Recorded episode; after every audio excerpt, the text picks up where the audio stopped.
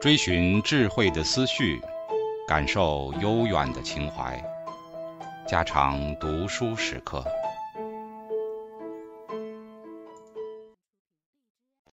警告：慎入，非专业朗读，听后可能出现且不仅限于挺尸等严重不适，另切勿洗耳，以免污染水源。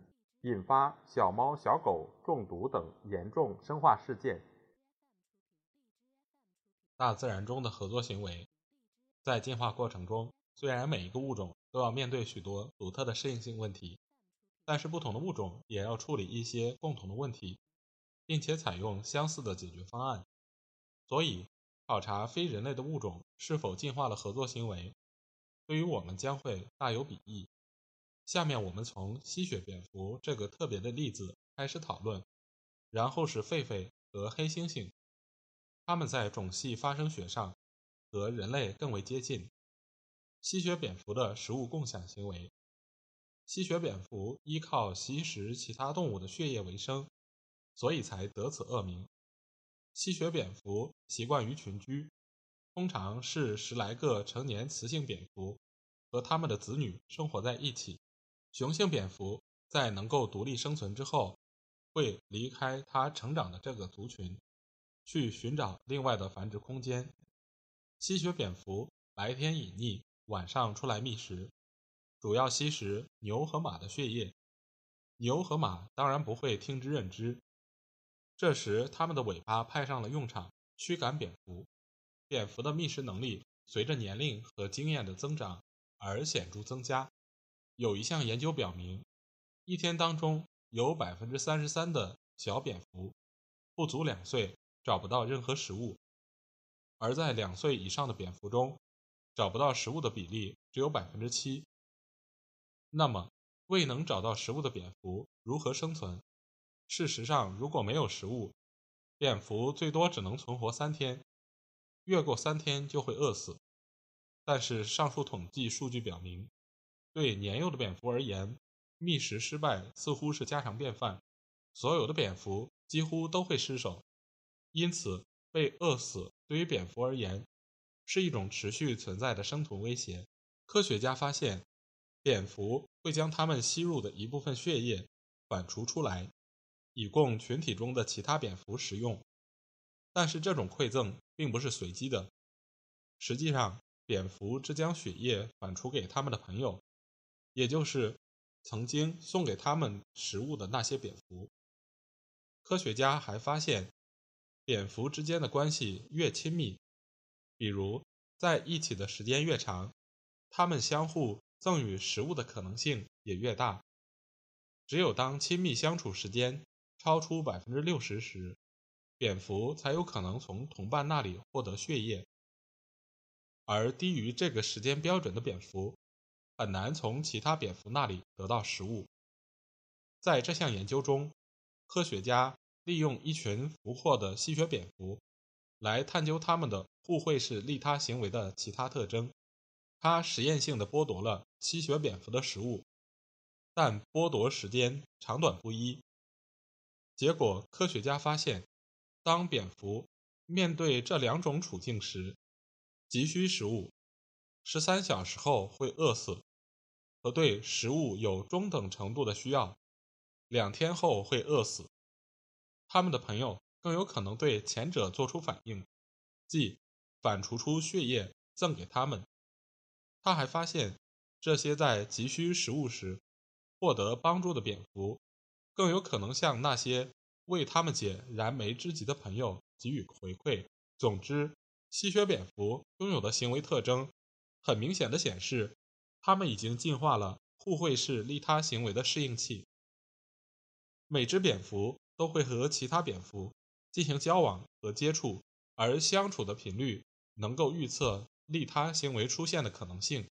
受惠者得到的收益远比赠予者付出的代价要高。风水轮流转，也许赠予者下次就成了受惠者。最后，蝙蝠倾向于帮助那些。最近帮助过自己的同伴，对这些条件加以考虑之后，再看看蝙蝠不断面临的死亡威胁，我们很难想象，如果没有互惠式的利他行为，蝙蝠将会如何生存。非人类灵长目的互惠行为，狒狒拥有广泛的社会化行为，它们群居，而且频繁地参与社会活动。狒狒之间爆发的冲突，也多半都由争夺食物和性伴侣而引起。人类学家对一群狒狒研究了很长一段时间。总共见证了狒狒在社会冲突中向其他成员寻求帮助的一百四十个明显的例子。当发生冲突时，狒狒会向其他成员寻求帮助。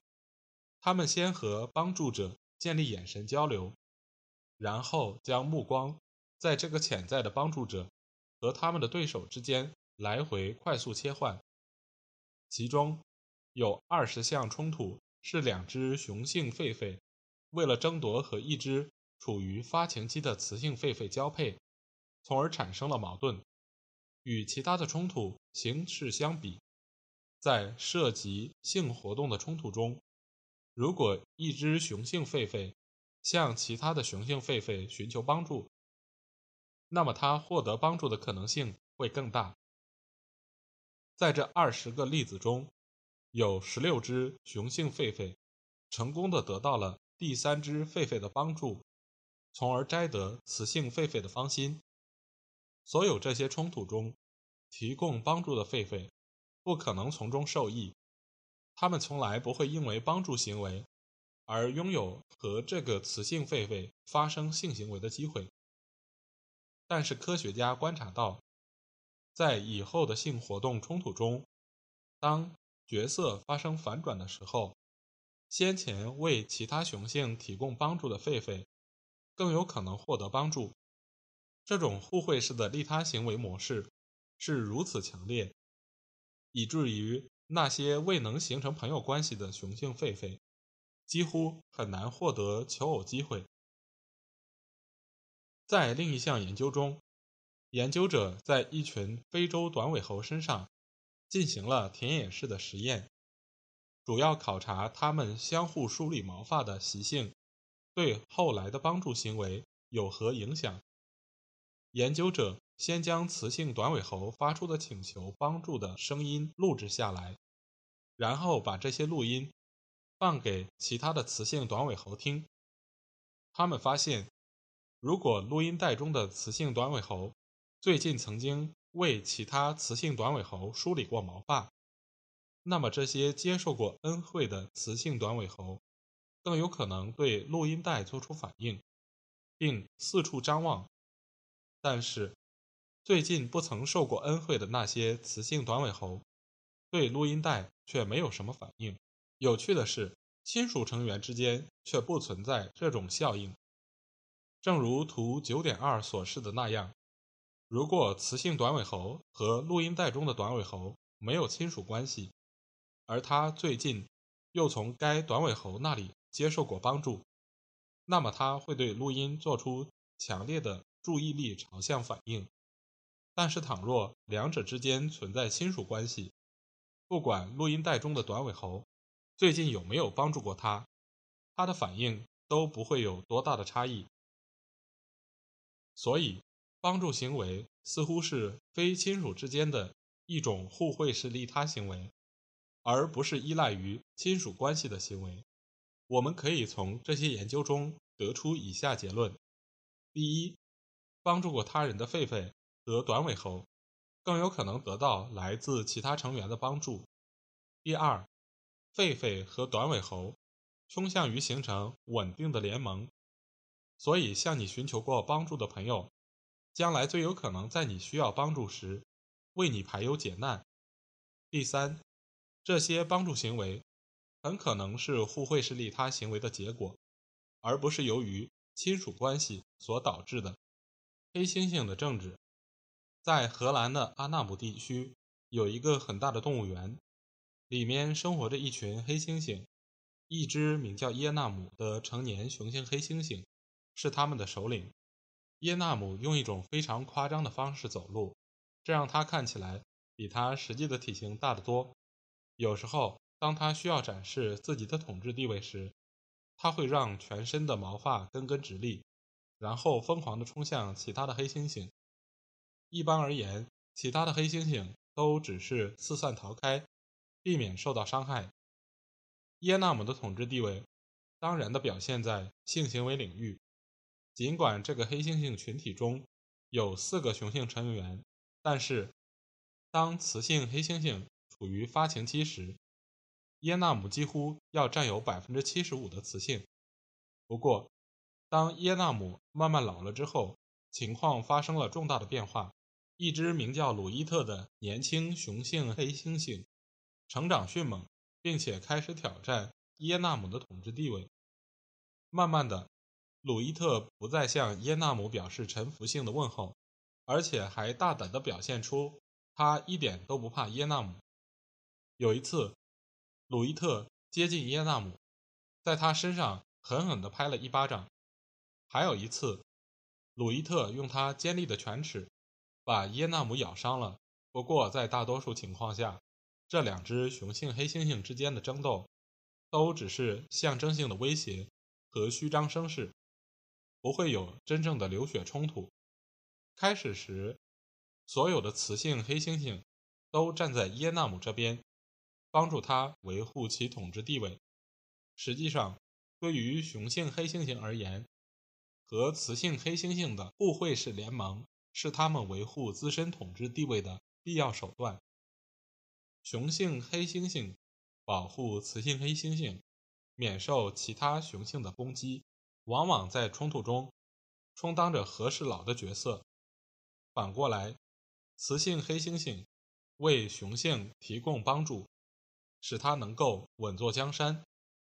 但是，慢慢的，随着鲁伊特的统治倾向越来越明显。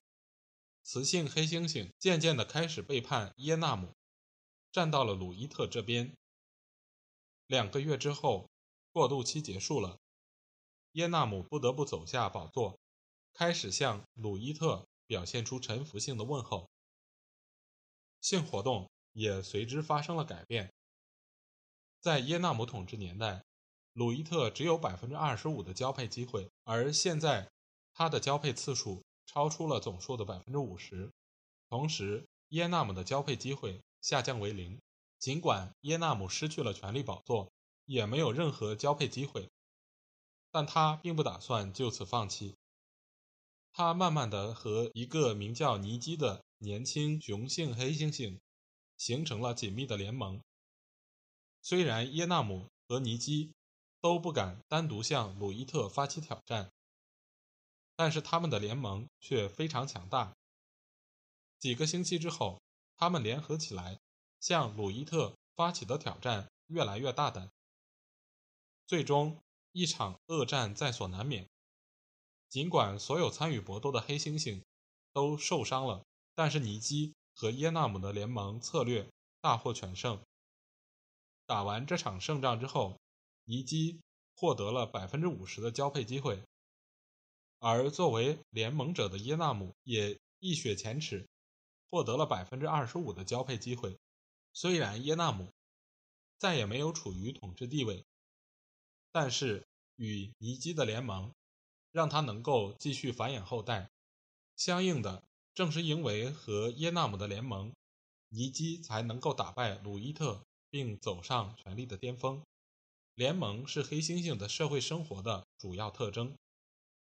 雄性经常拉拢雌性，替它们梳理毛发，和它们的婴儿玩耍，希望能够和它们建立紧密的联盟。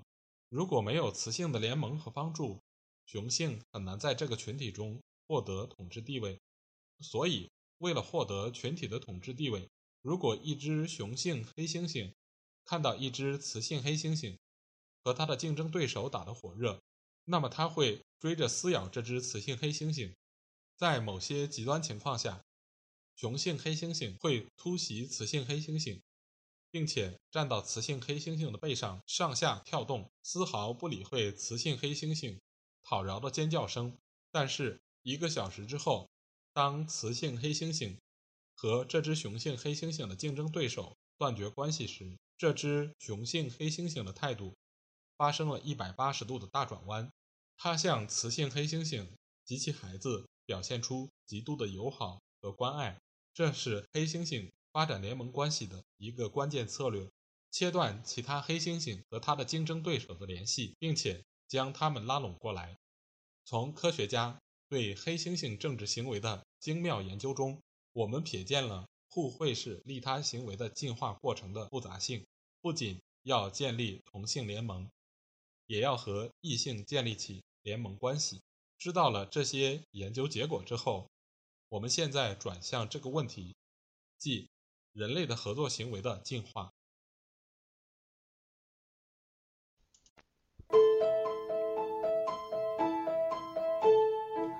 家常读书制作，感谢您的收听。